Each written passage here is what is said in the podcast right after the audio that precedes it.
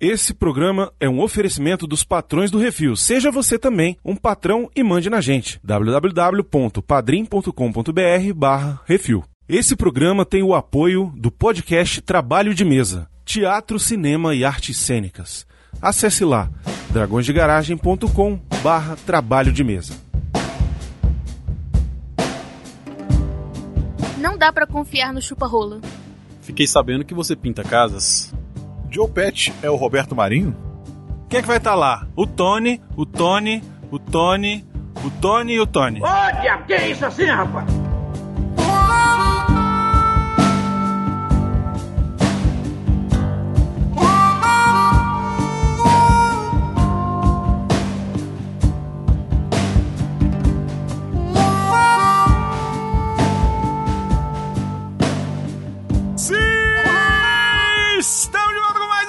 Assim, o podcast do Portal Refil Miote! Como é que o Sean Connery se sentiu nesse filme? Quem? Sean Connery. Ele não tá nesse Ele é filme. irlandês? O Sean Connery é irlandês? Não, ah, ele é, não, ele é escocês. escocês, porra. Pensei que era tudo igual. Tudo igual. Tudo, tá tudo, tudo anda junto, anda Corre junto. junto, corre junto. Scorsese é o diretor. Nossa senhora.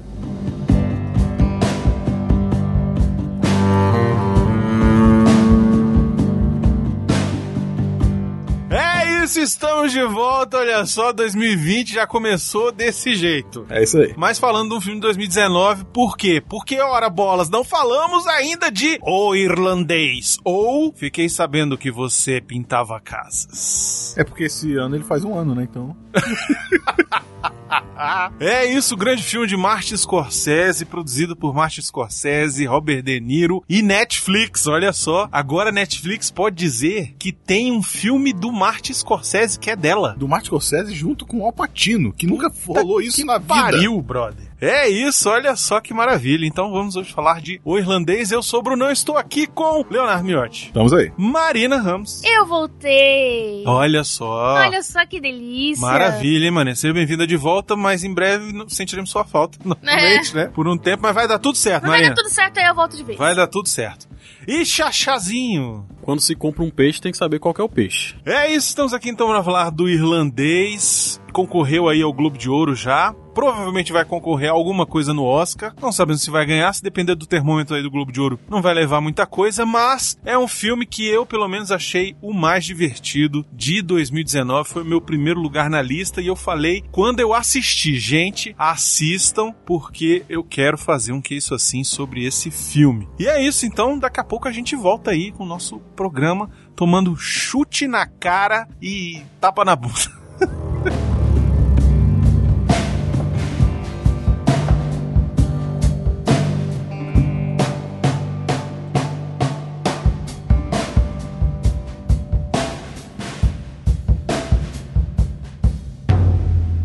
É isso assim, programa do Refil.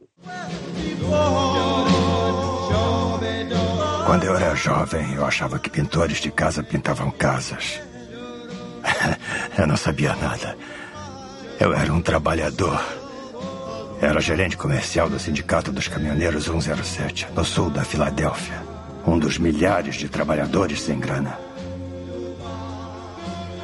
Até que eu deixei de ser.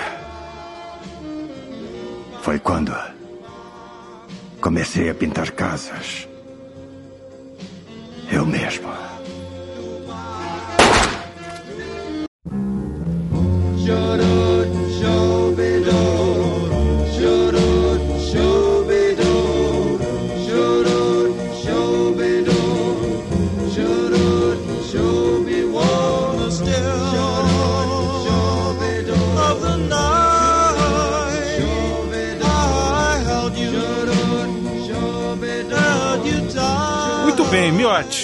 Como é o nome do filme em inglês? The Irishman. The Irishman. Irishman. Não é não? É, tá certo, é isso mesmo. Quem sou eu pra discordar de você, Miotti? Xaxá, sobre o que é The Irishman. O irlandês, que é vivido pelo Robert De Niro, é convidado a, a juntar a máfia italiana. Então conta a história desde quando ele se junta à máfia, como que ele faz ali pra ganhar prestígio, ganhar é, o senso de lealdade que ele vai conquistando, até o final da vida dele. Mas essa é a sinopse simples, digamos assim. O filme conta muito mais, eu diria que é mais sobre relações com amigos, com a família e qual o destino que você você quer dar pra sua vida. As ações que você toma na sua vida fazem com que o seu futuro seja de determinada forma. O Robert De Niro faz o papel do Frank Sheeran, que é um personagem da vida real, e ele é um irlandês que foi, assim, ele acabou se envolvendo com o pessoal da máfia, porque ele era motorista de caminhão e ele começou a fazer alguns servicinhos ali, primeiro pra agradar e aí depois virou assassino, hitman, né, que eles chamam. É o cara que vai lá, ó, eu preciso que você limpe essa barra aí pra mim. Começa um cara a dar problema na máfia, ele falou, chama o cara e falou, ó, preciso que você resolva um problema pra mim, o fulano de tal tá passando dos limites, tem que ir lá e passar o cara. Ele é tipo o Luca Brasi. Ele é Luca Brasi, exatamente. E aí, por que, que ele é o pintor? Porque quando ele atira, o sangue es- espirra na parede e fica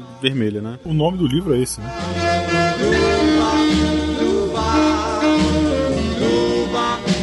Quem tá no filme, Miotti? Ah, porra. Vamos lá. Robert De Niro. Robert De Niro, veiaco, Todos, né? só que eles fizeram a parada de rejuvenescer todos eles A melhor que eu já vi até hoje. Tá nesse incrível. filme. É, né? é incrível. Incrível. E foi uma nova técnica. Primeiro que eles pensaram em fazer com outros atores, interpretando Robert De Niro mais novo, o personagem do Robert De Niro mais novo e tal. Só que eles falaram, cara, eu tenho o Robert De Niro nas mãos, velho. Pra que eu vou botar um cara mais novo? Vamos ver como é que faz o negócio dos efeitos especiais. Só que aí eles falaram, pô, mas eu não quero. O Scorsese falou, mas eu não quero ter que vestir o Robert De Niro com aquele pijama cinza de bolinha branca, sabe?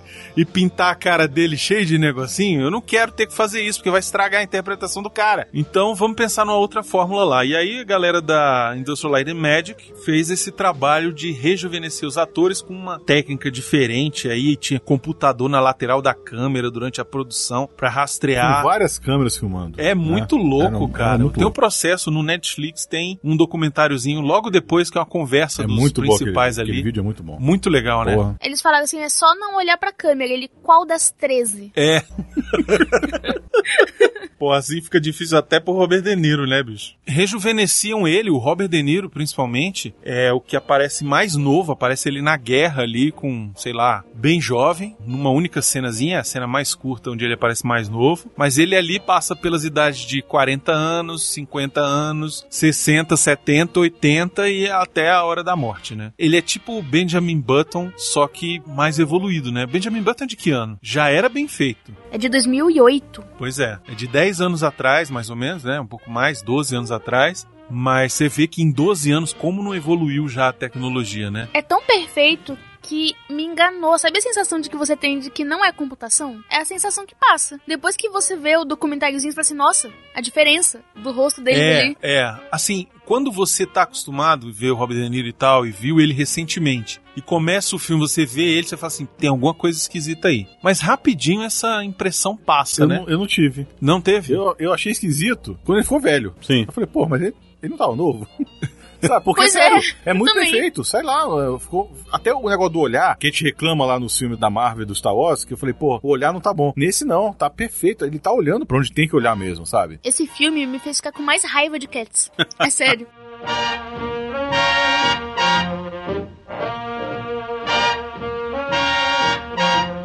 Joe Pesci. Joe Pesci, a gente precisa parar um minuto pra falar desse cara. Não só pelas tantas coisas que esse cara já fez, maravilhosas, como os próprios bons companheiros. You mean funny like I'm clown? I'm a clown, I amuse I'm you, hit your amuse you, I'm hit you fucking amuse you. I'm a fucking clown, you motherfucker, you, you motherfucker you, you Jill motherfucker you. É incrível, o, o Joe Pesci, e ele tá fazendo nesse filme um cara totalmente diferente Sim. do cara que ele faz no Bons Companheiros, no Cassino, que ele faz naquele outro filme do Máquina Mortífera 2 e 3, e, co- O né? Tony Indomável. Do Toro Indomável. Esqueceram de mim. Não esqueça de mim se ele faz ele, né, gente? Não, pois é, mas ele, pois é, mas ele não tá fazendo ele agora. Como é o nome do papel dele, Miotti? Russia Buffalino. que era um meio top da máfia ali, um cara que era o chefão e tal, que tava ali envolvido nos esquemas e tal, e era ele dele que partiam as ordens pra, ó, você vai ter que matar o cara. Fulano de tal tá chateado com ele. E o que eu acho foda é o jeito que ele aparece no filme. Assim, ah, não o jeito que ele aparece no filme, mas o jeito que ele aparece na vida do Robert De Niro. Porque a gente tá vendo ali a história do Robert De Niro, ele indo pegar o cara porque vai pro casamento do advogado lá, o cara que fazia o Raymond, do Everybody Loves Raymond. Tá indo pro casamento dele e tal, não sei o que, da filha dele, sei lá. E aí, esse cara é irmão do Joe Pesci. E ele ele vai, pega o Joe Pesci e tal, e contando a história, não sei o que, daqui a pouco eles param do lado do posto onde eles se conheceram. Ele fala, ah lá, e aí ele tem um flashback. E aí, nessa cena, o Robert De Niro tá novinho, tá mais ou menos na idade que ele tava ali no Poderoso Chefão 2, e o Joe Pesci tá com a cara de estragado pra caralho, porque ele sempre foi estragado, né? Por mais que ele fosse novo, ele sempre tem aquela cara estragada que parece que passou um F-14 na cara dele. Mas essa parte é legal ali, a relação dos dois, se conhecendo, ele ajuda o cara com o caminhão e tal, não sei o que, é maneiro. E aí dali já engata a história do cara, o negócio do caminhão, o negócio das carnes, aquele negócio do, de não lacrar É, e tal, ali, ó, botar o é negócio. É muito muito, muito pilantra, né? É. muito Brasil aquilo ali.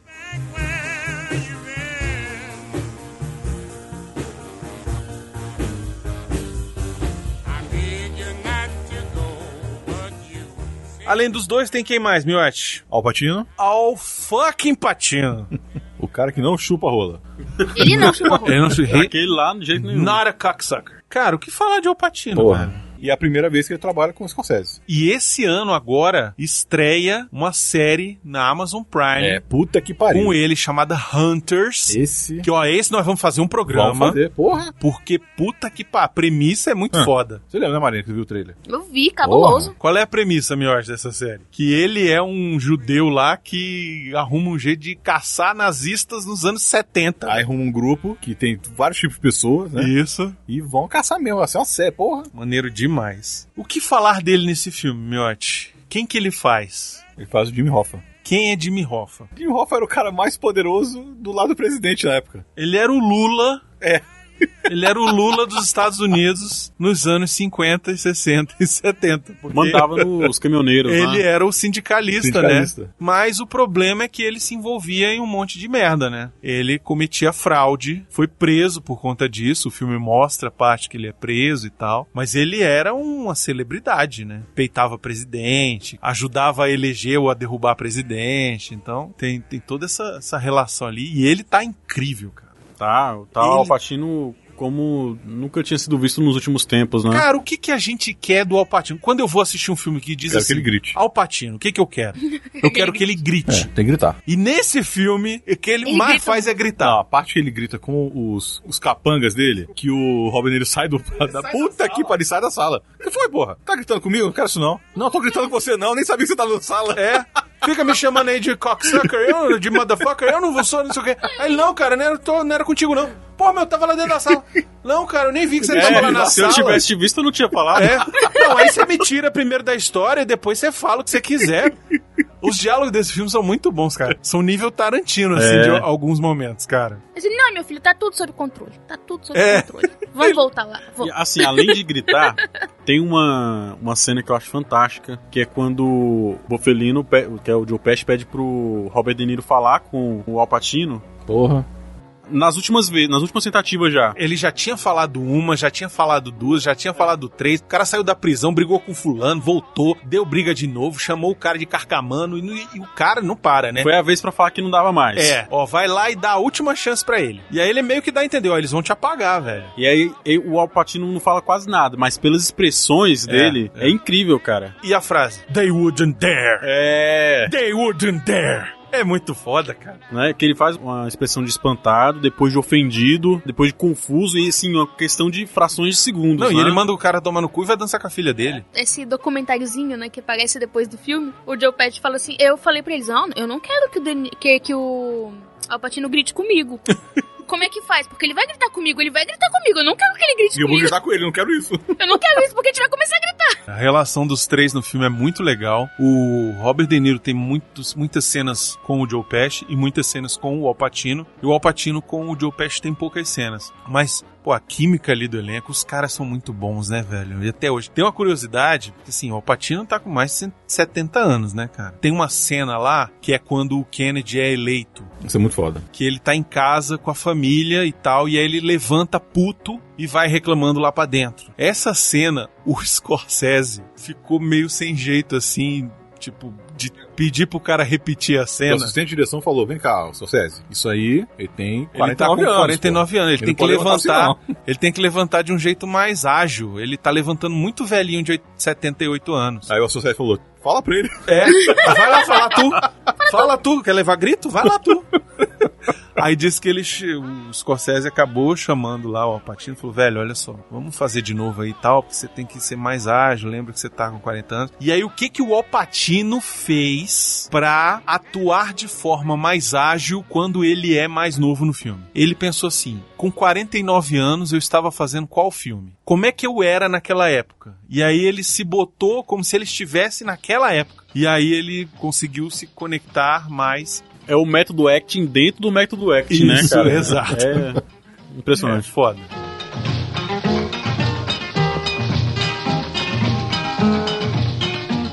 Teve uma entrevista aí do Scorsese, não sei se foi com o Jimmy Kimmel ou algum desses caras aí, que ele fala que realmente ele tava. não sabia como falar com o Alpatino nas filmagens, porque nunca tinha trabalhado juntos, né? E o Scorsese é um senhor também. Ele tem toda a moral como diretor, com a experiência que ele tem, mas ele tinha esse, essa preocupação, né? Então é bacana ver, mesmo hoje em dia, né? Isso, essa preocupação que ele tinha de tentar corrigir alguém, né? Quem mais tá no filme, Watch? Tem Harvey Keitel também. Uma pontinha ele faz o Ângelo Bruno, né? que era outro mafioso casca grossa pra caralho. Esse cara tem história, se eu for pesquisar, tem história ruim desse cara aí, viu? Tem o Raymond lá do Everybody Loves Raymond, Ray Romano, ele faz o irmão do Russell. Mas eu preciso falar de mais uma pessoa aqui. Ah, antes de falar da pessoa, tem também a filha dele, quem faz a filha dele, que é a. Uma das filhas, né? É, uma das filhas, que é a mais famosa, que é a vampira, né? A Anna Paquin. Anna Paquin. Que fala três frases no filme praticamente. nada. Não, fala uma frase. É. Uma frase só. Mas você sabe por que, que o Scorsese escolheu ela? Ele falou: Não, eu quero ela porque eu sei que ela não tem fala, mas eu vou precisar da linguagem não verbal dela em vários momentos. Ela é importantíssima pra história. Ela, digamos assim, a ponta moral do filme. Ela representa tanto os valores do Scorsese quanto os valores que ele indica que o personagem do Robert De Niro tem que buscar o filme todo que ele não consegue buscar. Então a filha dele sabe que ele é um mafioso, sabe que ele mata pessoas, ela tá o tempo todo julgando ele. E ele percebe isso. Tanto que ele nunca, nunca consegue o amor dela. E aí, quando ele faz o ato mais terrível do filme todo, quando ele se distancia moralmente de tudo, é quando ela rompe com ele de vez. Daquele ponto em diante não tem mais volta. Tanto é que ela para de falar com ele. E é aquele, é, aquela é a, é a grande dor da vida dele. É exatamente quando ele chega no final da vida que ele morreu todo mundo, deixou todo mundo pra trás e ele não tem mais nada. Ele dedicou a vida inteira dele àquela merda, que era uma vida de merda. Tudo bem, ele tinha dinheiro, ele tinha tudo na vida e deu um bom ensino pras filhas e deu condições pra todo mundo e tal. Mas quando você chegou perto da morte, que todo mundo foi embora e você sobrou, você não tem nem o amor da sua família, né? Pelo monte de merda que você fez. Não, e o que é muito triste é quando ele tá lá conversando, né, lá do lado de fora, com. Eram com investigadores, né? Dois policiais. investigadores, né? Aí eles falam assim.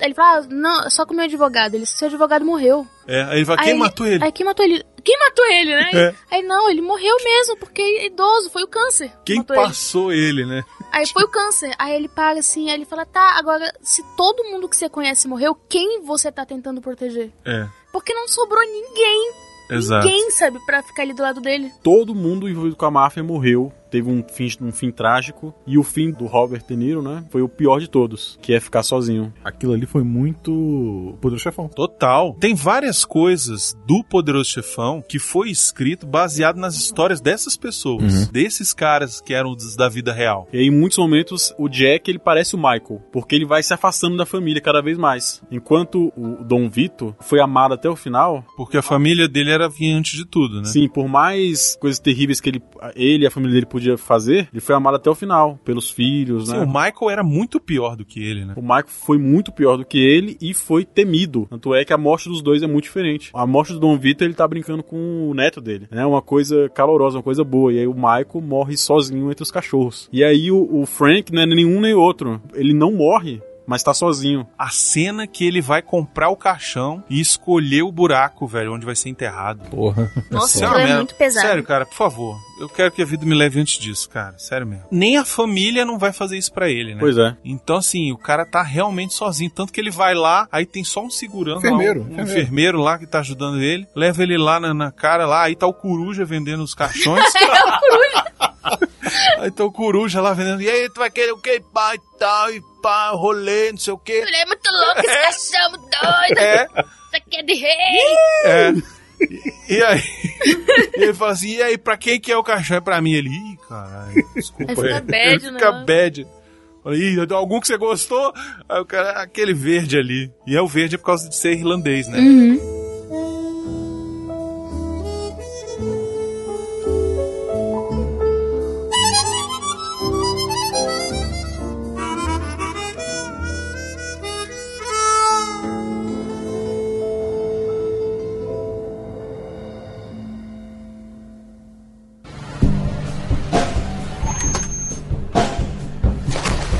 Mim, tudo mudou depois do sussurro.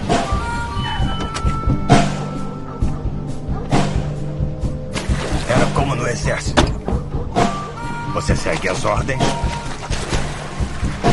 faz a coisa certa e é recompensado.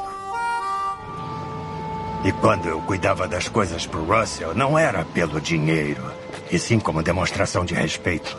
Passavam recados, faziam uns favores, recebia um favorzinho quando precisava e sempre voltava para mais uma missão. Olá, Phil, como vai?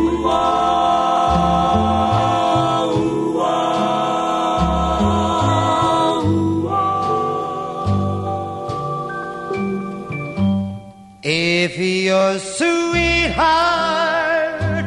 sends a letter. Eu preciso falar de um outro ator tá no filme que eu achei o papel dele sensacional, que pra mim rende a melhor cena do filme, que é o Stephen Graham, que faz o Tony Pro, que é o cara que discute com o Jimmy Hoffa na cadeia. Que é o baixinho, cara, né? é o baixinho. Ah, sim. Outro sindicalista, né? São as duas melhores cenas do filme. A cena que eles estão na cadeia e o cara vai lá falar: Ô, tu tem que me ajudar lá. Vou te ajudar o quê, cara? Não, ajudar lá a ver o negócio lá no meu esquema da minha aposentadoria, da minha grana aí. Não, cara, tu tá aqui porque você extorquiu as pessoas. Aí ele: E, e você tá aqui por quê? Não, eu tô aqui por fraude.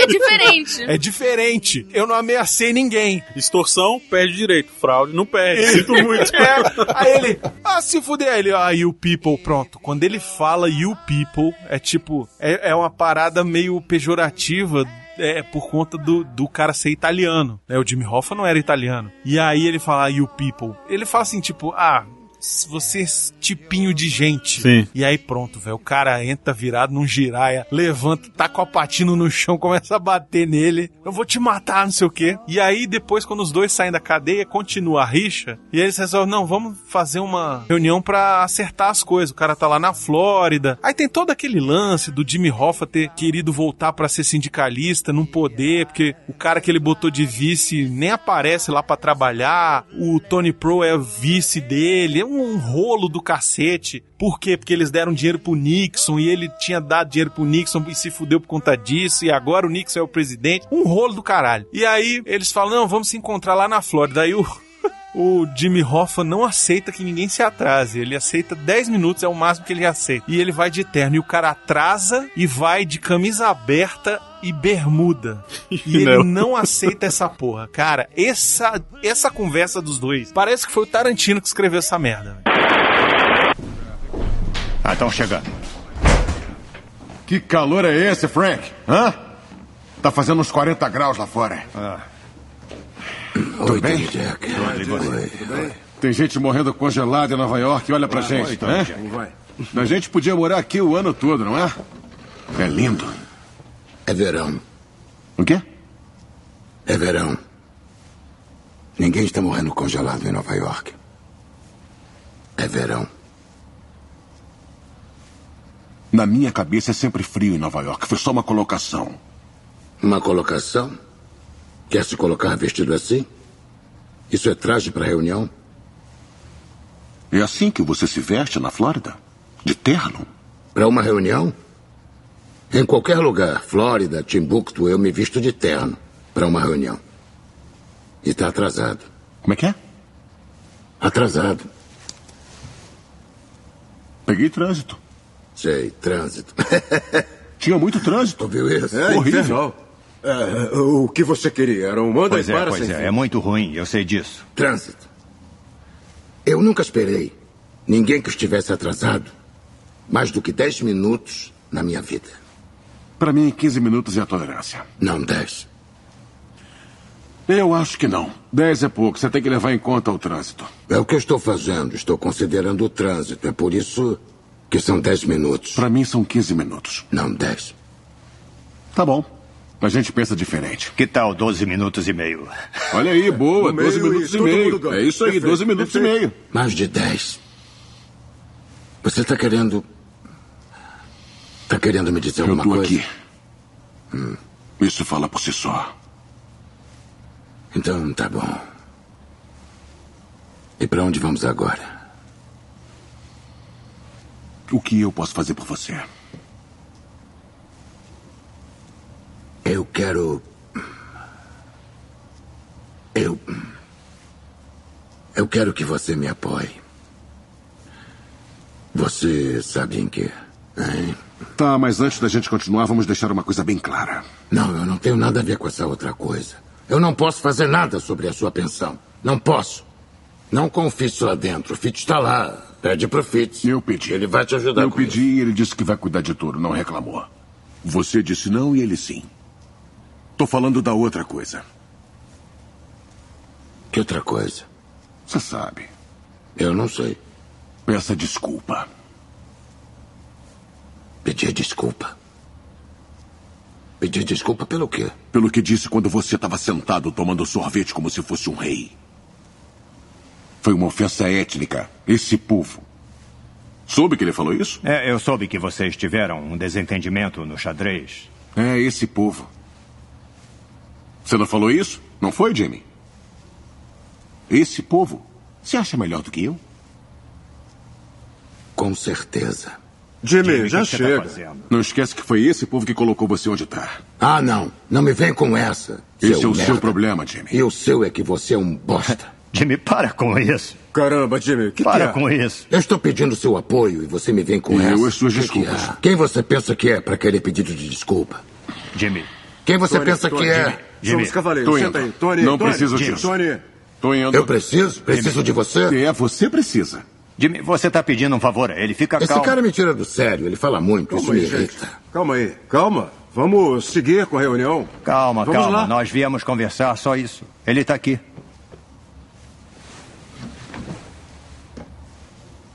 Por isso se desentenderam na cadeia? É, por alguma coisa do tipo, chegamos às vias de fato. Ele perdeu. Eu perdi, tinha que ver a fuça dele. Por que, que vocês não falam do que precisam falar é, sem isso enrolação? O que você quer que eu faça?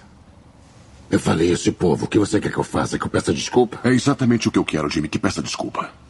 Eu peço desculpa por isso. É só o que eu quero. Depois que você pediu desculpa pelo atraso. Seu filho da puta carcamano chupa-rola. Jimmy, você tá ficando maluco. Eu vou pedir desculpa pelo atraso. Depois que eu sequestrar a tua neta, arrancar as tripas dela e mandar tudo pra você no envelope, seu filho da puta! Para com isso! Me larga, Frank! Para, para, Tony! Tony! Para, para! Tony! É muito bom, cara, porque é real, né? Tipo, que as pessoas têm essas coisas, né? E esse cara, na altura dessa, da vida, já passou por prisão, já caiu na porrada com aquele cara, já não aguenta o cara, já não suporta ele. É o tipo de coisa que o cara falaria, né? Ele tá puto, ele tá. E o melhor é o Deniro no meio desesperado, tentando fazer alguma coisa. Ele, ô, cara, não, calma aí, abaixa a bola, não, olha, não. Ó, 12 minutos, não é muita coisa assim, né? É 12 e meio, Acontece, né? É o 12 limite, né? 12 e meio é o limite, é, galera. É, uma coisa que esse filme eu achei assim incrível é a questão de como ele é real. Tudo que acontece é muito real. Por exemplo, você fala assim: ah, os filmes do Martin Scorsese são sempre muito violentos, né? Mas a violência do Martin Scorsese sempre foi muito realista. Nunca tem assim uma cena de ação muito incrível. Quando tem uma cena de ação de violência, chega, o cara entra, pá, pá, pá, pá, tum, sangue, acabou. É sempre assim. E esse filme, se não me engano, rolam seis tiros no máximo no filme todo. Talvez dez. E é sempre assim: um tiro na perna, um tiro na cabeça, um tiro no peito e acabou. E, e anda, corre, entra no carro e vai embora. E jogar a arma fora. Essa, essa construção da realidade da violência. Porque a violência é assim, né? Sim. Além dele retratar a violência desse jeito, ele sempre condena o Mar Martin Scorsese. Não tem nenhum, protago nenhum protagonista desses filmes dele violentos que o cara se dá bem no final. Ou ele morre, ou ele fica recluso, né? Acontece alguma merda com ele no final. É mais ou menos. O, no Taxi Driver o cara não morre, né? Assim, ele se fode pra caralho, mas depois ele vira herói, né? É, mas só que assim, ele não tem redenção, sabe? Ele julga de alguma forma. É, o que eu gosto, na verdade, com relação à violência nos filmes do Scorsese, é essa questão de não ser glamourizado. Hoje a gente vê muito filme assim, por exemplo, já é diferente nos filmes do Tarantino. A violência nos filmes do Tarantino é glamourizada pra caralho. Toda a violência no filme dele é realmente muito explícita, ela é lenta, ela é, é- é- é brutal e ela é gráfica e ela é com zoom, sabe? Se você assiste de novo Os Oito Odiados, cara, a hora que matam lá, acho que é o Shanin Tatum lá, a coitada da Jennifer Jason Lee, ela fica banhada de sangue, É. sabe? De vísceras, de, de meleca, assim, fica os pedacinhos e tal. Você não vê isso no filme do Scorsese. Talvez na época do Taxi Driver, Taxi Driver é muito sanguinolento. Ele tem um certo glamorização da violência. Mas de lá pra cá ele vem diminuindo isso, eu acho. Os Infiltrados já foi bem menos. É um filme violento pra caralho, mas já é menos. E esse aqui, então, eu não sei se é porque ele envelheceu, eles estão velhos e tal. A violência é explícita, mas não é gráfica. Aquela cena que ele vai matar o Joe Gallo no restaurante, que lembra muito a cena do Poderoso Chefão. Sim. Inclusive a cena do Poderoso Chefão foi baseada nesse fato. Mário Puzo escreveu essa cena baseado nesse acontecimento real. Os caras estavam na cantina e tal, e matou o segurança e matou o outro cara. O cara invadiu o restaurante, deu os tiros e saiu correndo. Largou a arma e saiu correndo. Você não. Assim, você vê o cara entrando, atirando, mas é um plano de sequência. É. Daqui a pouco sai, tá lá fora, dá os tiros no cara. No, né, entrou no carro, acabou. A direção de câmeras dessa cena foi incrível, sério mesmo. Porque mostra ele entrando de um lado do restaurante, rapidinho faz o que tem que fazer, sai pelo outro lado, já combinou com o cara de o cara dar a volta e pegar ele do outro lado, pega o cara e vai embora, joga a arma fora e pronto. Não, e várias das cenas que eles têm que apagar alguém são assim. Vai, entra dentro da casa, dá um tiro na cabeça do cara, acabou. Uma coisa que eu acho legal é que eles mostram que os caras não estão gostando de fazer isso. Eles fazem porque tem que fazer, mas ninguém tá adorando ter que matar os outros ali, sabe? Isso é, fica muito nítido. Tanto que ele mata, ele nem olha na cara, ele mata e joga a arma no chão, tipo, fiz. Tem até a cena com o The Whisper, né? O cara, o sussurro. Que o cara pede uma coisa pra ele, faz, achando que ele tá fazendo uma coisa bacana. Depois ele é, é quase é morto, né? Só não é morto porque o Joe Pesci defende ele. Mas ele tem que eliminar esse The Whisper. Aí ele chega lá com o cara como se não quisesse nada, né? Só um encontro casual, atira nele e pronto, vai embora. É engraçado que eu não sabia de nada da história. tá- Eu acho que eu mal vi trailer. Eu também não sabia. Aí, quando mostra que é na época do Kennedy, eu falei assim: ih, caralho, ele que vai matar o Kennedy. Eu acho foda a cena que eles descobrem que o Kennedy morreu. Que eles estão lá, tá no meio do julgamento do Jimmy Hoffa, e ele só tá sendo acusado porque o irmão do Kennedy tá atrás dele. Por quê? Porque ele deu dinheiro pra eleger o Nixon e não o Kennedy, enquanto que a máfia ajudou a eleger o Kennedy. E aí ele tá tomando sorvete lá na cafeteria, daqui a pouco sai a notícia, e eles ficam se olhando assim, e o Jimmy Hoffa, que era puto com o Kennedy, senta, mas ele não comemora, tipo, ele não fica feliz, ele não, sabe, ele senta e fica, caralho, essa situação de merda, tô feliz, mas não posso dar pinta, né? E os caras ficam se olhando, e aí depois lá na frente eles falam assim, alguém fala assim, acho que é o Jimmy Hoffa. É, o Jimmy Hoffa vira pro, pro Jack Sheeran e fala, meu irmão, eles passaram um presidente da república, vocês acham que eles não vão passar um presidente de sindicato? Essa parte é muito foda, velho.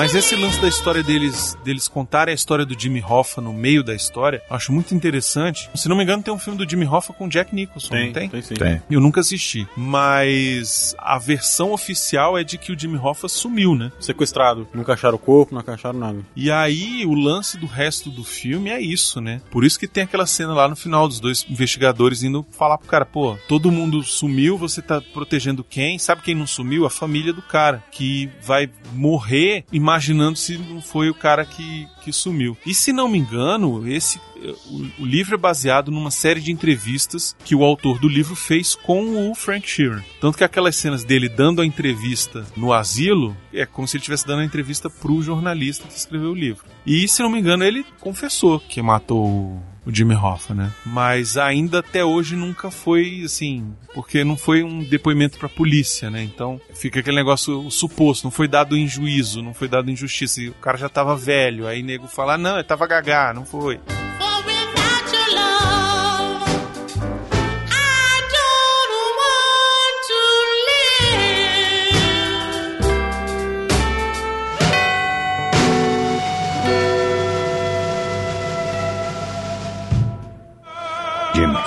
Que, que é? eu falei com o Russell. Ele falou com o Tony. Ele tá falando sério. Quem? Russell? Não, Tony. Tony? É. Eu também tô falando sério. Será que ele não consegue enfiar nada naquele cabeção siciliano? Não se preocupe. O que que tá vendo, hein? Fala. Eu tô preocupado. É, eu tô vendo. Tá preocupado com o quê? Eu, eu, eu, Eles têm que estar eu, preocupados. eu tô é ótimo que estejam Eles estão, preocupados. sim, eles estão mais do que preocupados. Existe uma preocupação generalizada. É um problemão. O Tony pediu pro velho falar comigo, pra eu falar pra você. Que é o que é. É o que é? É o que é. Por favor, me escuta. Eles não ousariam. Não, calma. Eles não ousariam. Jimmy, ah, calma. Frank, por favor. Por favor, não subestime eles. Não, não me vem com essa. Isso não passa de balela. Não diga isso, não subestime eles.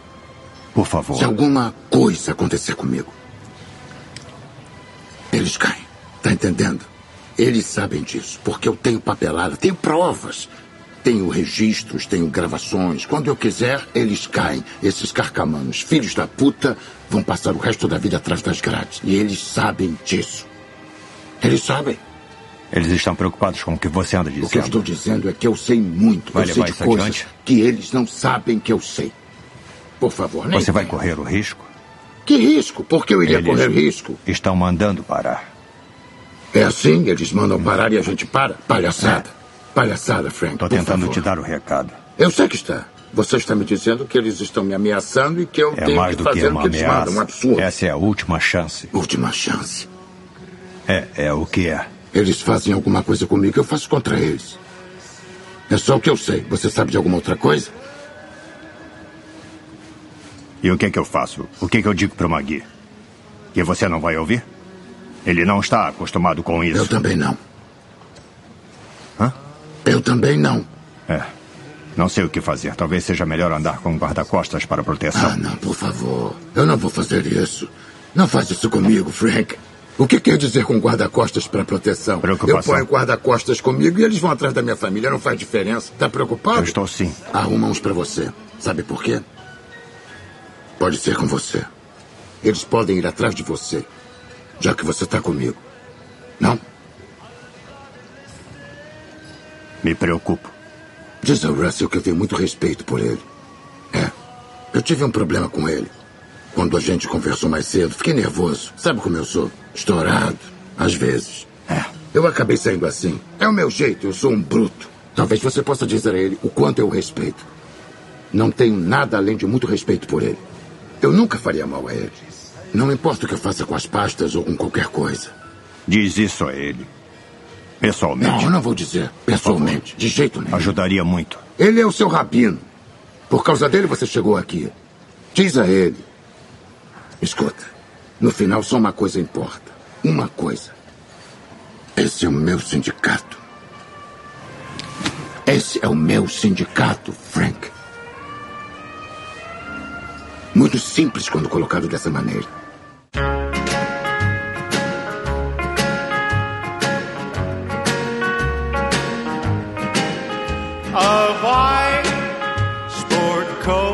Agora, uma coisa que eu acho interessante do filme é ver como o crime evoluiu, né? Porque eles começam o filme, o, o crime é muito, assim, roubar carne, né? É, ele não era envolvido com a máfia. Não, não ele era. tentava ganhar uma grana a mais, porque ele era só um caminhoneiro. né? Então ele tinha os esquemas lá de não lacrar, vender por fora. É porque quem lacra não lucra. Boa. Aí que a gente conhece também o advogado dele. É, porque quando ele acaba fazendo negócio, mais ou menos que pra uma galera ali que é mexida com a máfia, ele acaba ficando conhecido, faz uma merda, e aí vai no advogado pra ver se o advogado limpa a barra dele. E o advogado, ah, esse aqui é meu irmão, ele já conhecia o irmão, o Russell, não sei o que, o Russell apresenta pro top mafioso lá. Aí pronto, aí ele já tá dentro. Passa a ser hitman da máfia, né? Não, é engraçado com a cena. A primeira cena dele com o advogado, ele, ah, você já roubou? Não. Você já não sei o quê? Não. Já bateu em alguém? Em serviço? é, não. Não. então tá tudo certo. E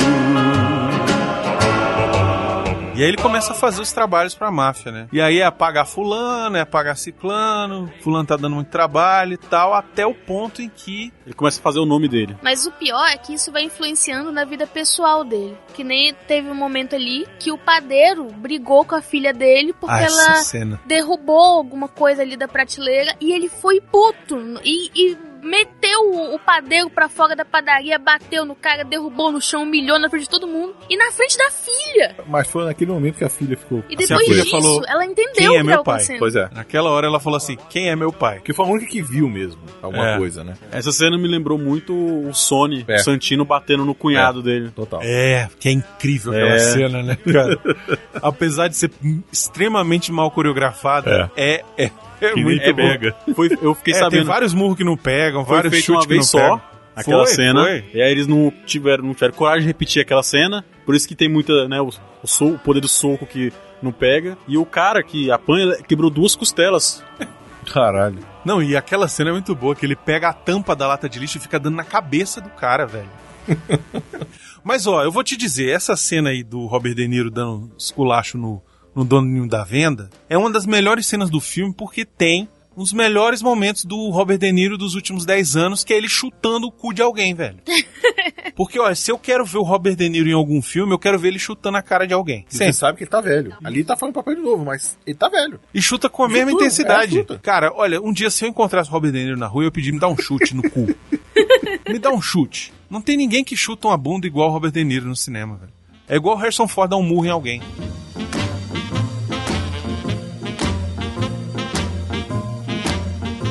Não, aí é bacana que enquanto ele faz o nome dele, vira o braço direito do Bufelino, e aí ele é apresentado pro Jimmy Hoffa. Vai virar o guarda-costas pessoal do Jimmy Hoffa. Só que aí ele vira mais do que isso, vira um amigão do Jimmy Hoffa. E é recíproco. E a família gosta do Jimmy Hoffa. Exatamente, e Principalmente vice-versa. a filha que não gosta Né? do pai, mas gosta do Jimmy Hoffa. Exatamente, não gosta nem do Joe Pesci, a filha dele. Porque ela sabe que ele é, é casca dura. Mas gosta do Jimmy Hoffa. É. Eu acho que a filha dele assistiu Esqueceram de Mim. Eu, eu tenho essa impressão de que ela assistiu Esqueceram de Mim e ficou com o pé é atrás. Engraçado que ele ainda fala assim, né?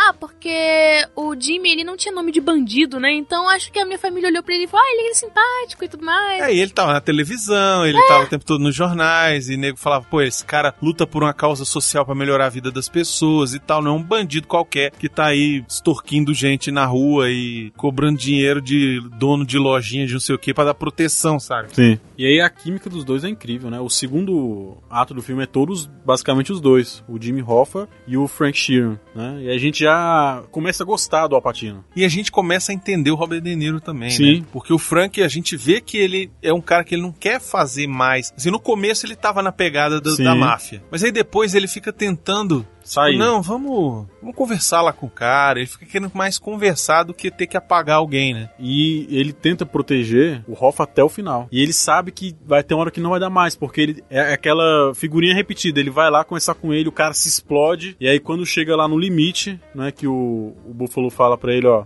apaga o cara. E tem que ser você. Senão você vai impedir. É, porque senão você Nossa, vai impedir. triste. Essa parte é foda, cara. Ele fica sem ação, né, cara? É igual se alguém me pedisse pra matar o miote. Você pega só a cena que ele, que ele mata o cara, só aquela cena que ele sai do carro, entra na casa e ele mata, você acha que é só um assassino profissional. Mas você bota lá uns instantes antes, você vê que o cara tá fudido da cabeça. Que ele tá matando o melhor amigo ali. Nossa, o que eu acho pesado. Pode parecer tão besta, sabe? Mas que ele chega assim e fala: tira o óculos escuro. Ele tem que ficar.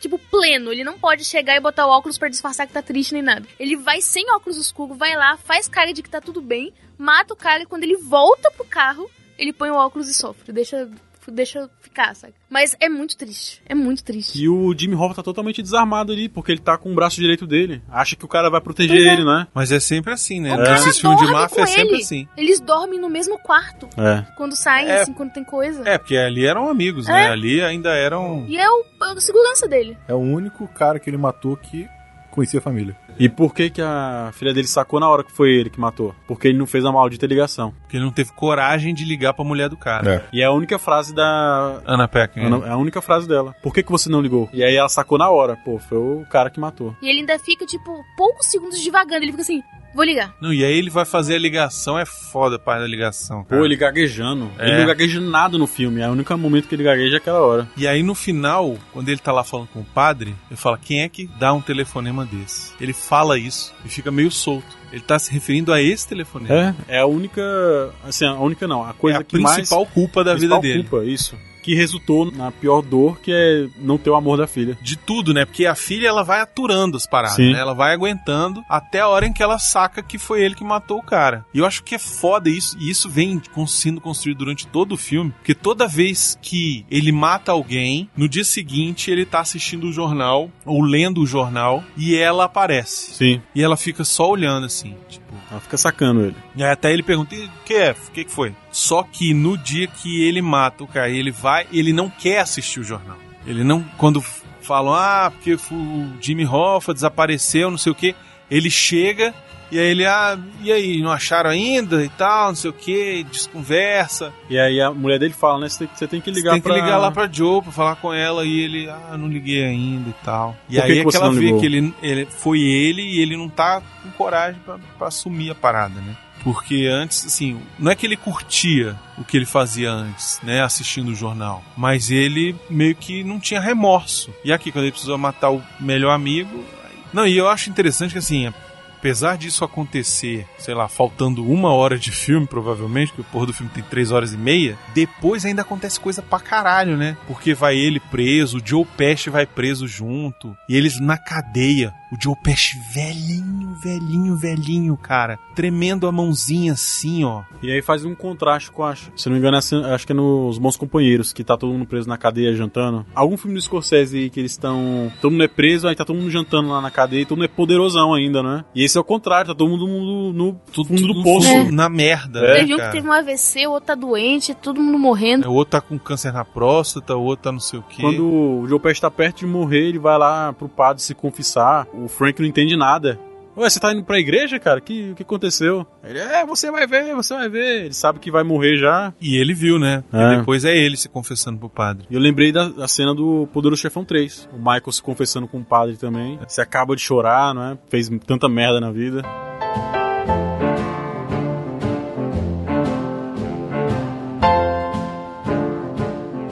No geral, achei um puta filmaço. Não tem muito o que a gente falar, assim, porque a, a experiência é assistir o filme. Eu acho que esse é o lance. Incomodou as três horas e meia? Não. Assim, eu assisti uma hora num dia e ontem à noite a gente assistiu as outras duas horas e meia. Porque não, não teve como assistir outras. A gente podia assistir picado, mas não conseguiu. Mas assim, eu vou dizer uma coisa. Eu, eu tava vendo o filme e falei, ué, mas onde o filme vai levar? Porque é só a máfia mandando matar, a máfia mandando matar, mas aí chega o Jimmy Hoffa, né? Eu falei, ah... Começa a construir a história. Pois é, né? já É, ele tava coisa aí. construindo a história Pois é. do Frank Sheeran até o momento em que aparece o cara, né? É engraçado que na conversa dos três lá, dos quatro, na verdade, naquele documentáriozinho rápido, que aliás eu gostaria muito de ter filmado aquilo. Nossa, hein? Porra, imagina. Eles falam, né? O Alpatino até fala sobre as três horas e meia pra ele. Pergunta pro, pro Scorsese, né? É engraçado que assim, o- os dois estão mais calados, o Joe e o Robert De Niro. Porque são amigos, ele conhece, se conhece os três, Eles né? vão na casa um Pois do é, outro, O velho. Alpatino que tá meio que, como é você, perguntando tudo pra ele, né? O Joe Pesci, ele saiu da aposentadoria. Ele Foi. fala lá. Ele fala isso. O último filme dele tinha sido uma dublagem em 2008, sei lá, uma parada assim, sacou? Mais de 10 anos sem fazer nada, sacou? E o Robert De Niro e o Scorsese já estavam enchendo o saco dele. Falaram, porra, tu tem que voltar, tem que voltar pra fazer esse filme, tem que voltar pra fazer esse filme. Disse que ele foi convidado 50 vezes, ele rejeitou participar desse filme 50 vezes. Até o momento em que o Scorsese falou, eu tô com a grana pra fazer o filme agora. Eu vou fazer o filme. Vai ou não vai, velho? Aí falou, ah, tá, eu faço essa porra. Motherfucker you, motherfucker you.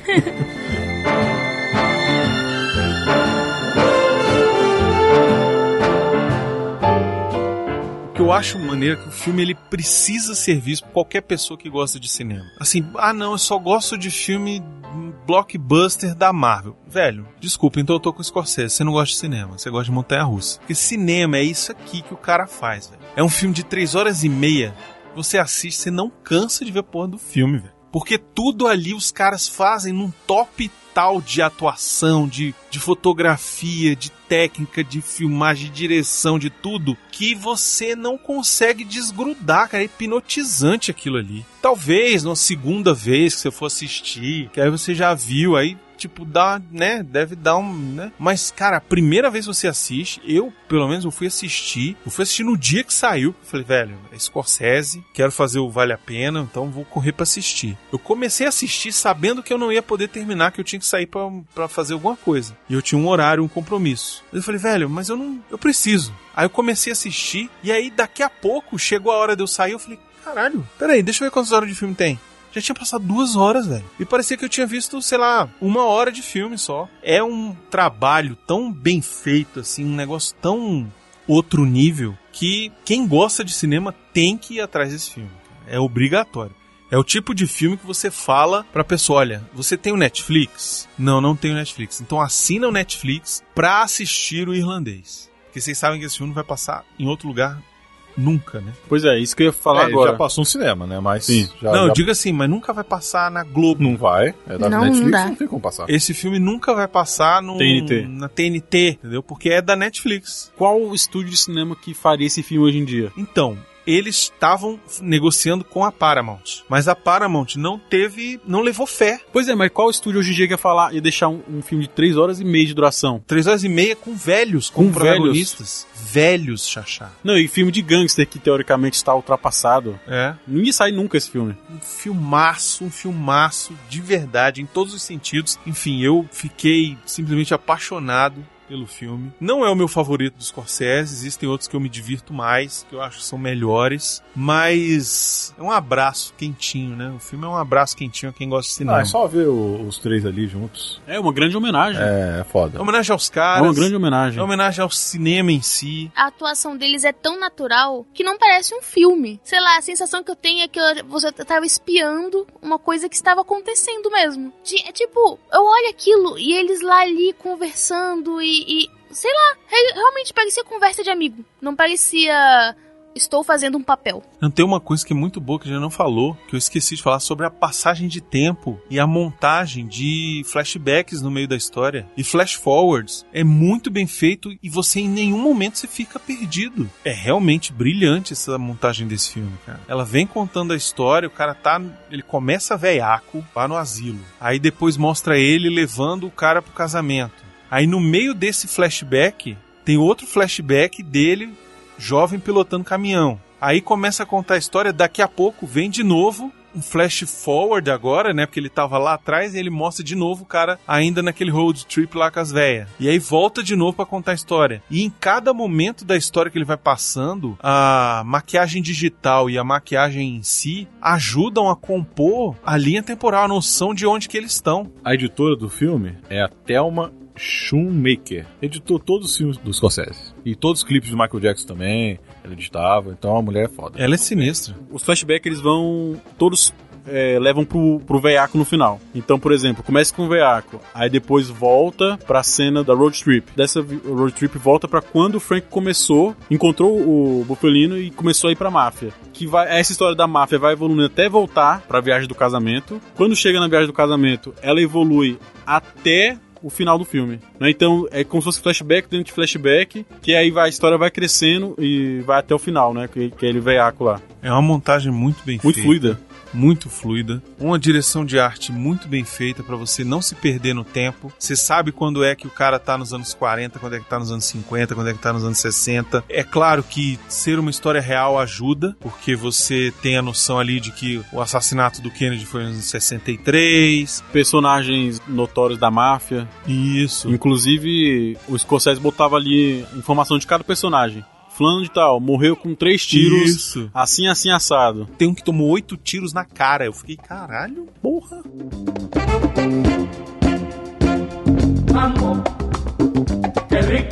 Enfim, filmaço, recomendação altíssima. Se você é louco de estar aqui ainda e não viu o filme, para o que você tá fazendo agora e vai assistir. Assina o Netflix e vai assistir porque é um puta filmaço. Ainda é o meu favorito do ano passado. Já assisti ele de novo, gastei mais três horas e meia do meu dia, da minha vida, pra assistir de novo, mas é porque realmente eu, eu tava precisando, sabe assim, de um, de um filme. Eu tava precisando de um filme assim. É resgatando ali, né, os anos 70, 80, né, de- do cinema mesmo. E eu espero que o Netflix invista em mais filmes do Scorsese. Imagina se o próximo filme do Scorsese, o Scorsese fala, ah, agora eu quero fazer uma comédia. E aí faz, sabe? Cara, sabe o que é incrível? Pensa nos filmes que estão ganhando prêmio agora. Tem um monte do Netflix. Ó, o Dois Papas tá aí. O Irlandês tá aí. O do. História de Casamento. História de Casamento tá aí. E é tudo Netflix. E é aquele negócio, é engraçado porque há uns dois, três anos atrás os filmes da Netflix eram muito Era um ruins. sa- era- esse, esse ano de 2019 foi muito bom. Esse ano foi inacreditável. Muito bom mesmo. Teve a animação lá do Klaus, que É. vocês gostaram. Esses três filmes aí que são incríveis. O Dois Papas é fabuloso. História de Casamento, então, é- nem se fala. Gente, tem é, Don't Fuck With Cats. E os filmes de fora também, de outros são mais não Sim, americanos. que, que a- É, ganham o selo do Netflix né, também. que for, é. Eu acho que esse é o caminho do Netflix, eu acho. Esquece de fazer filme muito estrambótico também, porque fazia um filme também muito. Tem um monte de filme do Adam Sandler também. Ah, É, o inclusive. filme dele vai lançar agora, O né? próximo filme dele vai lançar lá, né? Que é o filme que eles estão dizendo que ele vai concorrer É. ao Oscar e vai ganhar. Uncut Gems, é, Gemas. É, tem um nome já sei lá. É. Final do mês agora, final de janeiro. Enfim, é isso. Você deixa aí nos comentários o que você achou do filme. Se você gostou do programa, onde será que que a gente esqueceu de comentar aqui. E não se esqueça de voltar aqui daqui 15 dias. Teremos mais um que é isso assim. Eso, eso. Mambo,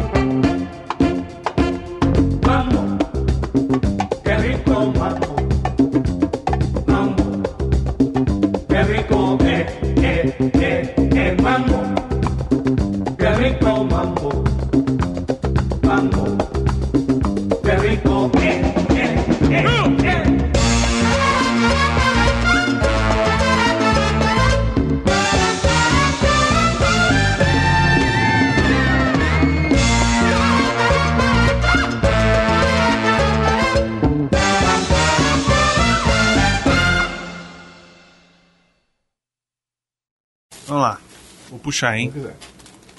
3, 2, 1. Termina de abrir, é melhor.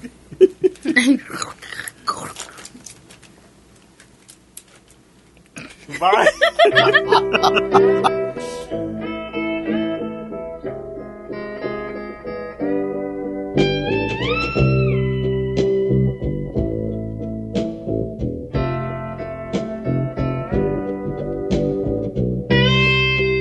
Tem uma série de documentários no Netflix, chama Filmes que Marcaram Época. São quatro episódios.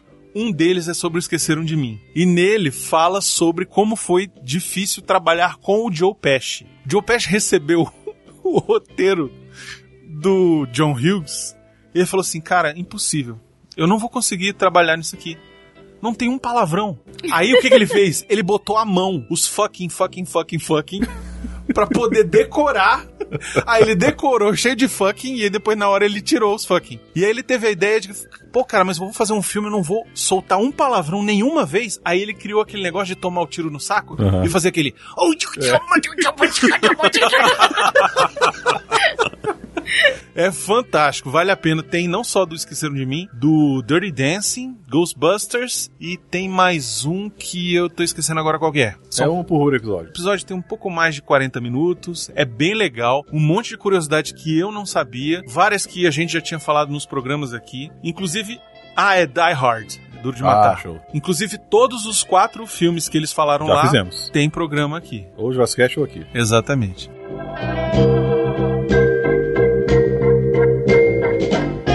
A gente ainda precisa fazer o Poder do Chefão 3, meu, que a gente nunca fez, hein? Precisa mesmo. Talvez a gente faça lá um Jurassic pra maiores, hein? Pois é. Será? Vamos ver. Vamos ver, hein? Fizemos dois lá, né? Fizemos dois no Jurassic de repente o terceiro vai ficar só pra quem pagou.